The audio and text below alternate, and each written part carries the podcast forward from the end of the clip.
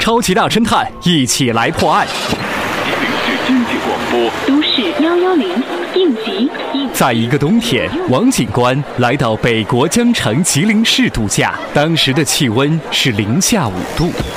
这个时候，突然有一个浑身湿漉漉的人，喘吁吁的从树林里面钻了出来。他非常的慌张，他说先生啊，哎呀，我的朋友掉进湖里了，这个这个冰啊，突然就就破了，哎呀，吓吓死我了，也跟着跳了下去。哎呀，可是已经见不着人影了，你快去叫人来帮忙！：“于是王警官立刻和吉林市派出所的民警取得了联系，同时带着几个热心的市民来到了出事地点，大家一起朝出事地点走去。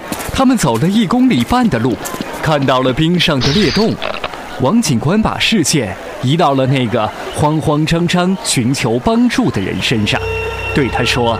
虽然我不知道是什么理由，但是你就是杀害朋友的那个人。你凭什么说是我杀了他？你以为我看不出你的破绽吗？收音机前各位聪明的朋友，你现在就是大侦探，你知道破绽在哪儿吗？